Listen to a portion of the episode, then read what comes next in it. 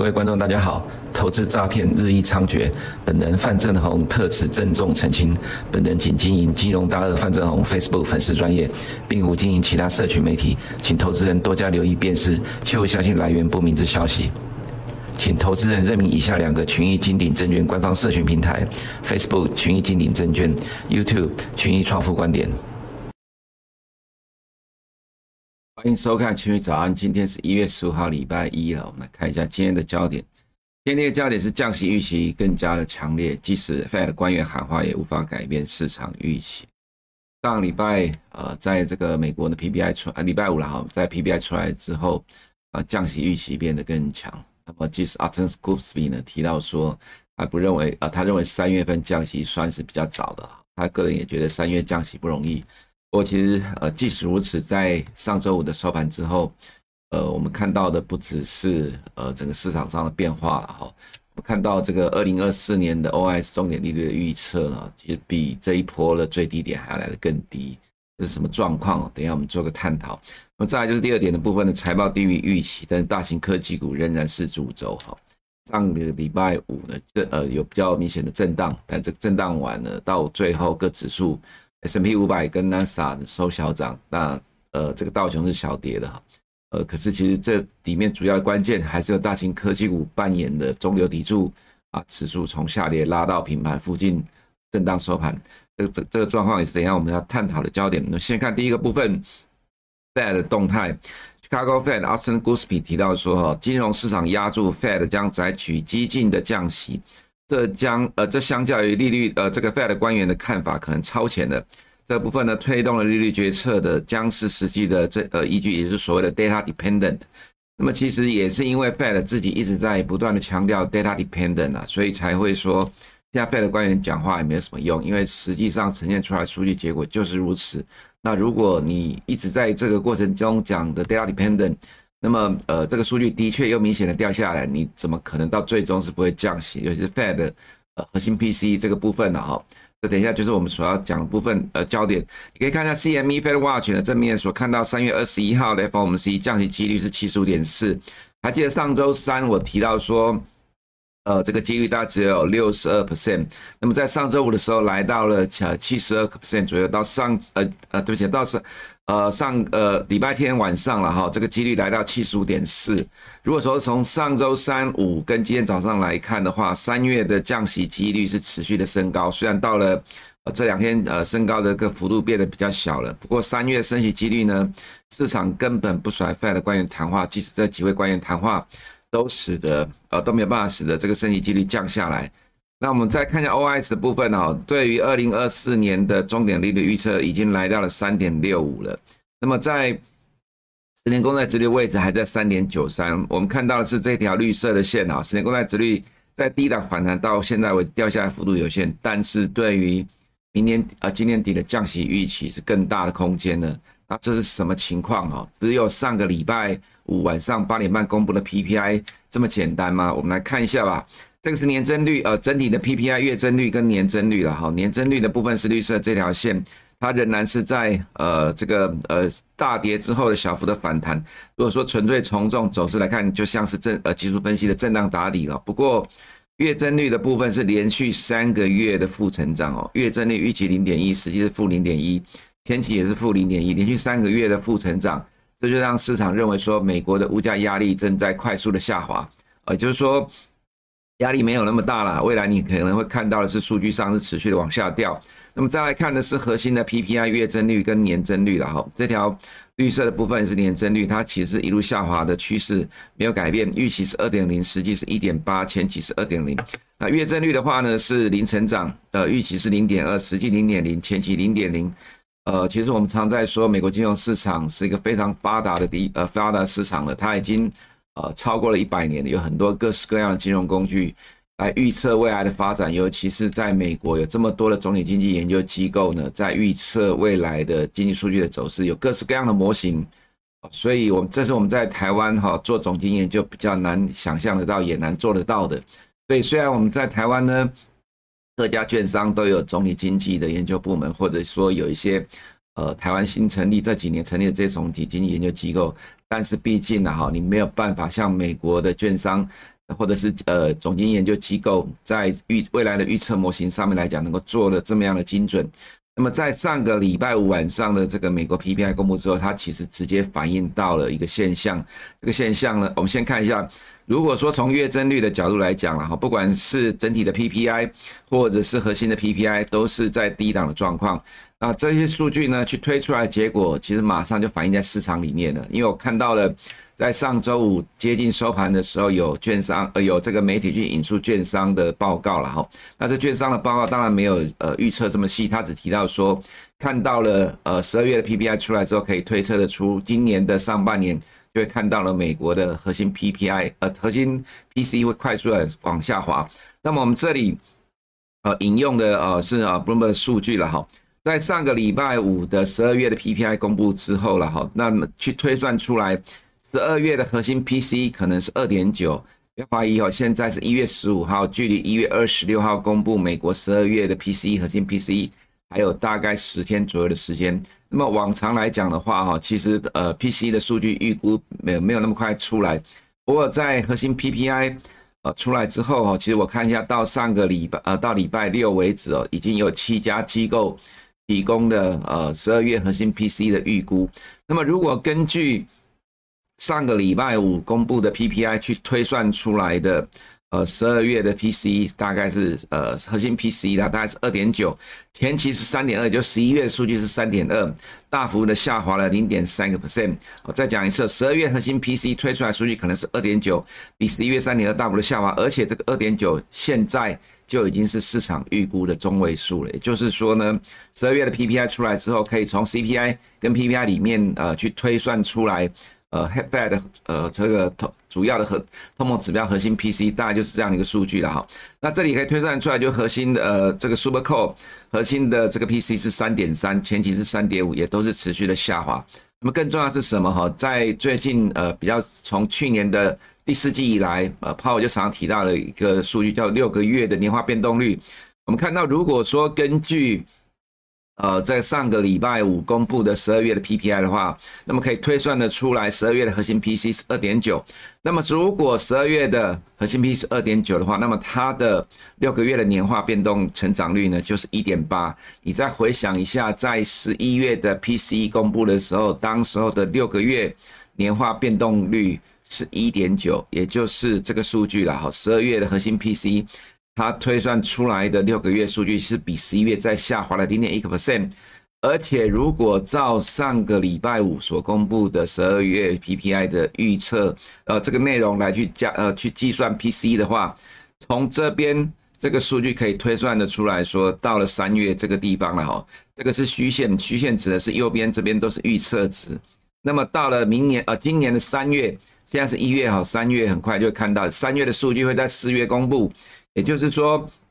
十二个月的年增率了哈，到了三月的时候，在四月呃四月底公布的时候，这个数据会来到二点二。那么二点二跟 Fed 的通膨目标二点零其实差距已经非常近了哈。那么如果这个以呢十二月的这个 PPI 的月增率的幅度来做推算，假设每个月的数据都是维持这样成长不变的话，那么到了三月，美国的核心 PCE 会降到二点二。那如果说呃稍微宽松一点来推估的话，到了明呃今年的三月的核心 P C 至少会在二点五以下。那么你可以看到十二月的核心 P C 是二点九。那么到了今年的呃三月，也就四月公布的时候，核心 P C 最少会在二点五以下，来到二点二到二点五之间。那么也就是很有可能会在今年的第二季，你就看到它接近二点零，或者是跌破二点零。所以为什么呢？是现在市场的降息预期更强烈？如果我今天没有把这个东西拿出来在节目中跟你讲，你可能很纳闷，为什么会在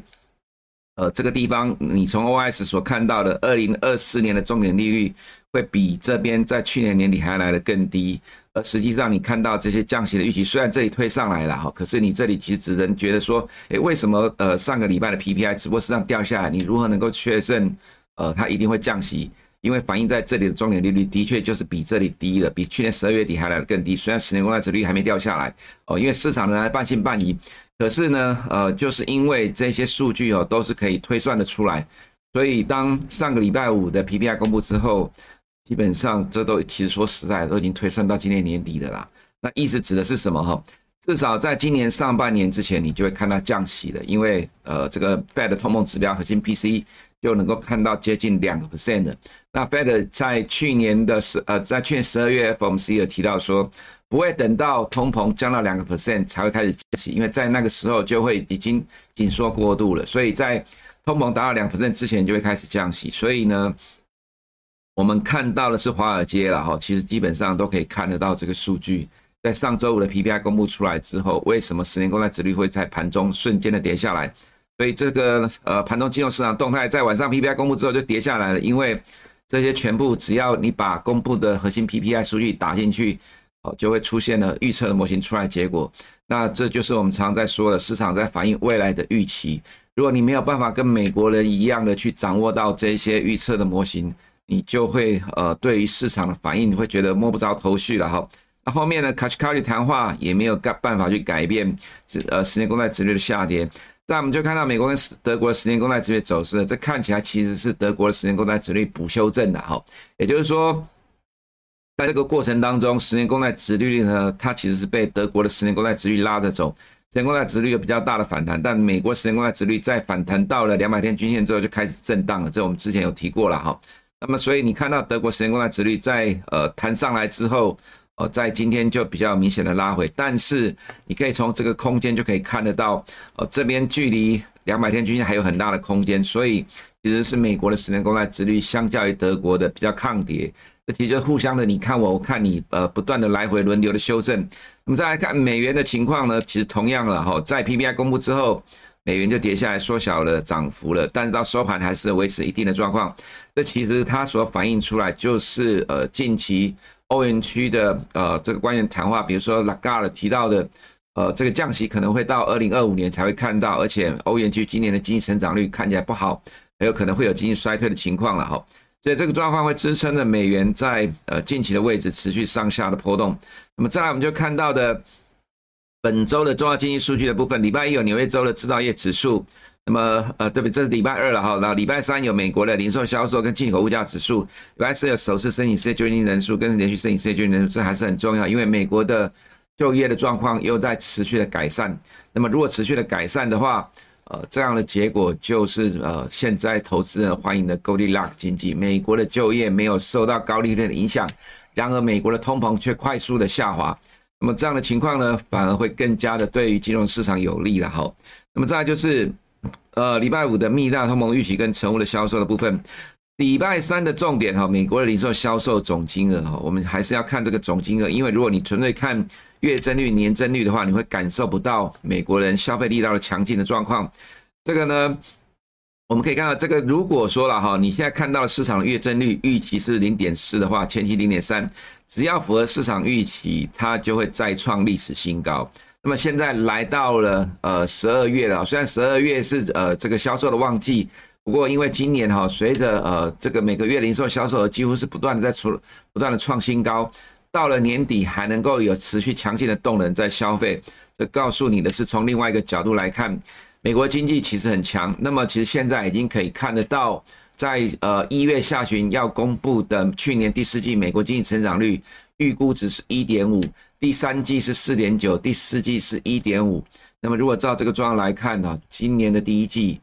会不会出现衰退哦？看起来都不见得了。虽然基期高了，我现在所看到的一般的中位数预估都还是有成长，当然这成长幅度不大，只有在零到零点五 percent。那么以这个情况来讲哈，呃，如果接下来美国就会持续改善的话。那么美国的零售销售还能够维持续的维持强势了哈，那么就会这个就会对于呃股市来讲是比较有利的。那么这个是年增率跟月增率的部分。那么再来就是我们看到的是控制组了哈，这个是呃一般被认为比较能够代表整个呃零售销售全呃全貌，预期也是成长零点四，前期也是成长呃预期是成长零点二，前期是零点四啊。即使是这样的情况，还是一样，如果说符合市场预期的话，它一样会持续的创历史新高。所以美国消费动能还是非常强劲。那么接下来本周还有另外一个重要的数据呢，就是美国的进口物价指数。我们看年增率预期是负二点零，前期是负一点四；月增率的话，预期是负零点五，前期是负零点四。看年增率，它还在持续的负成长，而且维持很长一段时间的。月增率的话，会连续三个月是负成长。所以如果说从美国的进口物价指数也就是美国的 PPI 更上游的部分来看的话，那么美国在商品类的呃这个部分的 CPI 没有什么意外，应该会持续的下滑哦，所以这个就是美国金融市场今年呢哈，你如果要看美国的货币政策，其实你可以持续维持乐观的主要的理由。那么在我们看到其他的部分哈，美国的原油上个礼拜五才涨零点九二 percent，为什么说才呢？因为呃，美国跟英国空袭胡塞组织，那么胡塞组织扬言有更多的报复，在礼拜天，美国跟英国持续的轰呃空袭。但是呢，哈，我们觉得说，如果这样的举动出来，油价都只有这样的一个涨势的话，那么二零二四年今年原油的需求疲弱，还是呃对油价有比较绝对的主宰的一个地位。而且美国国内的汽油需求持续的疲弱，那么这都反映出来呃对油价的压力哈。那么再来就看其他的部分，美国两年公债殖率有比较大的跌幅哈，跌破了这个第一点，它就在反映上个礼拜五公布的 PPI 出来之后。很有可能会在今年的三月，你就看到美国核心 PCE 来到了二点二，接近了通膨目标，所以 Fed 很有可能最快在三月就会降息。不要讲被迫了，因为他自己讲 data dependent。你现在一直跟大家讲三月不会降息，可是如果到了三月，美国的 PC 已经大幅下滑，怎么办？那你到最终还是有可能降息，到时候还是有可能会松口的哈。那么再来就看到美元的部分暂时的整理，横向整理没有方向了，因为。呃，所有的这些市场情况加起来，就是让它维持暂时维持在目前的呃这个位置震荡。那么在其他的市场部分来讲，欧元暂时也没有什么方向了哈。欧元区很明显的上个礼拜五跟美股的走势不一样。那有人提到是 Christine Lagarde 的谈话，那个是礼拜四的时候讲的，所以我个人会认为说 Lagarde 的谈话不至于会延到礼拜五才发酵了哈。比较可能的情况就是补涨。呃，上周四美股的上涨了哈，有比较就是落后补涨的情况。那么，不过上个礼拜五美股在震荡了，有可能在今天礼拜一也会跟着震荡了。那么，所以呃，欧洲股市原则上今年还是跟着美股在走，比较难出现主导的方向。美国的动态的部分呢，华尔街最悲观的空头之一了哈，这个。，Piper Sandler 的策略是大转弯啊，其实现在越来越多的空头都在转向了，你也没办法，因为到目前这种局势来看的话，的确是很强。预计二零二四年的波动区间，美股了哈是在正五到负十 percent，除非什么首次申请失业救济人数从目前的二十万左右激增，意思指的就是未来失业率会大幅度的上升。但目前看起来这种情况可能在今年上半年不容易看得到。当然，另外几个观察重点就是以太币大呃，以太币跟比特币跌了哈，但是科技股没有跌，小涨主要是科技的七巨头。这里面呢，等一下我们看一下，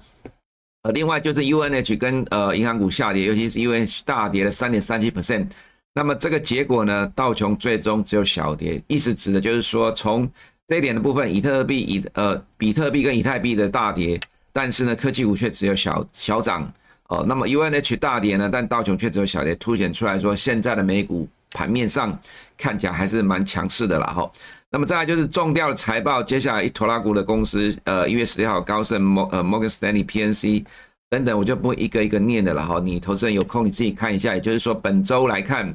呃，重要财报只有明天晚上，那么要到一月二十二、二十三号之后，还会比较多重量级的公司要公布财报，所以本周。可以这么说，就是呃财报的空窗期在明天晚上，因为礼拜五的下跌其实已经提前先反映到了 Citi 跟呃 Wells Fargo 这些银行股的利空，所以 Goldman Sachs 跟 Morgan Stanley 都有跟着跌的。那么明天晚上公布的财报，除非更糟糕，不然呃这个状况比较不会去影响到明天晚上的盘势了，就要等到下个礼拜了。那么在我们看的就是比特币。呃，礼拜天跌了一点零三 percent，看起来的走势比较弱。短线的借利多获利了结，资金转向了以太币。以太币当然市场现在开始期待下一个就是以太币的 ETF 会过关了，所以资金从比特币转到了以特币啊。不过我们个人认为这两个趋势会是一致的，不会是一上一下了。短期会有分歧，中期趋势还是一致的。原因在于呢，这么多的 ETF 成立之后。啊，会有资金持续的进入比特币的 ETF。那么在比特币跟以太币出现整理的时候呢，反而美股没有什么跌了哈。那么道琼的话，主要是上个礼拜的呃银行股的财报所造成的影响。那 JP Morgan 其实是一度的大涨，但到收盘小跌，受到了呃整个银行股下跌影响。不过就像我刚才所讲的，礼拜一哦，对不起，上周五有先反应的。那么呃，其他还没公布财报，银行股也会跟着提前反应。所以明天晚上就不一定了了哈，因为高盛也跌了，不过跌的幅度是不大了。所以到呃 UNH 呢跌了三点三七 percent，主要是财报不佳。那么但是道琼也才跌了零点三一个 percent，从指数上角度来讲，其实还 OK。那么这个 S M P 五百呢涨了零点零八 percent，主要就是 Microsoft 跟 APL 就是 Apple 了哈。Microsoft 在上个礼拜五终于超过了 Apple，成为美国市值最大的公司。那么现在这两家公司呢，占了 S M P 五百有呃十四 percent 的权重，高达十四个 percent。所以这两档股票只要它能够涨，基本上 S&P 五百就不会烂到哪里去了哈。那么从 VIX 角度来讲呢，其实这个状况也还 OK。那么所以我们看到 NASA 部分涨了零点零七 percent，最主要还是科技的巨头支撑的指数。FNG 再创了新高，这是收盘的创新高。器具的话虽然是小跌的哈，不过这是因为 Tesla 的影响。我们看到 Apple 呢小涨零点一八 percent，Microsoft 创了历史新高，收呃这收盘创了历史新高，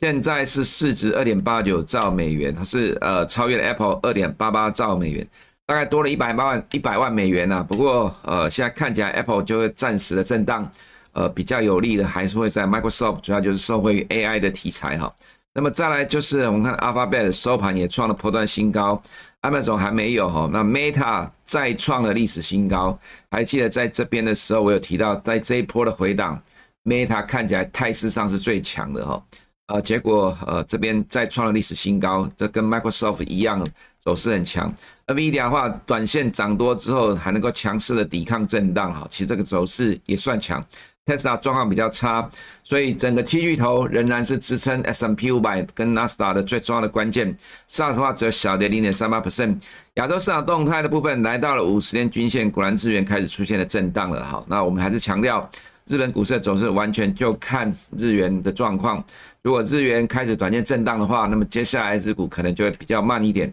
那么如果日元会转趋呃明显的升值的话，那它就会压抑到日股的走势了。大概就是这样的情况。中国的动态呢，经济数据很难看，市场期待降准。怎么说呢？上个礼拜五公布了一堆一呃一堆的数据了哈，这是中国央行所公布的人民币的贷款存量年增率啦，这是二零零三年有数据以来最低的成长率，降到了十点四个 percent。所以市场期待呃接下来中国央行会调降存款准备率，但是我个人觉得中国金融市场可能不会有什么明显的反应啦，因为这做了太多次了。我们来看中国的 M1、M2 年增率啦，持续的下滑。中国的货币供给持续的在降低，这代表的市场的呃资金动能开始在减缓了。再就是看到大家所关注的中国 CPI 跟 PPI，呃，尤其是 CPI 连续三个月的负成长，看起来中国官方并没有去对于这个数据遮遮掩掩的，不知道是不是调整过了，也许可能调整过也不一定，说不定真实的数据比这个状况还来得更糟。也就是呢，呃，中国已经连续三个月的通缩的状状况，这个情况呢，可能在短期之内也很难改善了。所以你现在看到中国的经济数据非常的疲弱，市场高度的期待会降准。不过我们还是强调了，降准已经成为常态了，所以对于市场的支撑力有限。我们看到人民币在逐渐的转弱，有没有可能接下来人民币真的突破了这个区间之后，开始一路的贬值，再却造成美元的升值呢？呃，其实是有很有可能。你有空的话。回到呃我们的档案的这个讲汇率的部分了哈，你去比对一下人民币跟美元的走势。一旦如果真的呃人民币出现一个比较明显的贬值的话，你可能需要去留意一下市场又有新的动态变化了哈。那么再来就是中国的部分，虽然上周五有反弹啊，不过这反弹的幅度有限了。那么对 A 五十来讲的话，虽然有短线的多头抵抗，这看得出来就是多头抵抗了哈。呃，不用期待太高，港股的状况。也是一样，呃，这个中国的 ADR 里面有一个呃纳斯达的金融指数收盘还是再一次的破底，所以你要提防的是 A 股持续的疲弱，港股也会持续的疲弱。在台湾的部分呢，我个人觉得还有震荡了哈，只能靠美股。上礼拜五呢，啊，不对，上周美股是有反弹的啊，但台股跟不上，因为选前不确定的卖压。那么选举结束了，这个结果呢，虽然说符合。呃，民调的预期了哈，但是对一些主观呃一厢情愿的期待来讲，看起来是浇了一些冷水。浇了冷水之后，今天可能会还是有震荡，我个人会比较倾向这样觉得啦，因为总是会有一厢情愿的买盘。虽然说卖压在上周大部分消化了，不过我个人会认为说，呃，这个虽然有这个震荡的卖压，但是一切就是看美股。如果美股你可以看到整个架构上还是强势，再加上我们刚才前面一开始用比较长的时间来解读的美国的 PPI。所预呃投射出来的未来，美国的通膨指标核心 PCE 会继续快速的下滑，如果真的照美国的这些总经研究机构预测的模型，在今年的三月，呃，看到的数据就是接近二点零的话，那么其实这样的一个降息预期会强势支撑了美国金融市场，在未来的修正，假设它出现修正了哈，都只是暂时的技术面跟筹码面的调整，会随着呃这个降息的预期不断的升高或者实现，呃，对于金融市场提供正面的帮助。以上是我们今天群友早安的内容，我们明天见。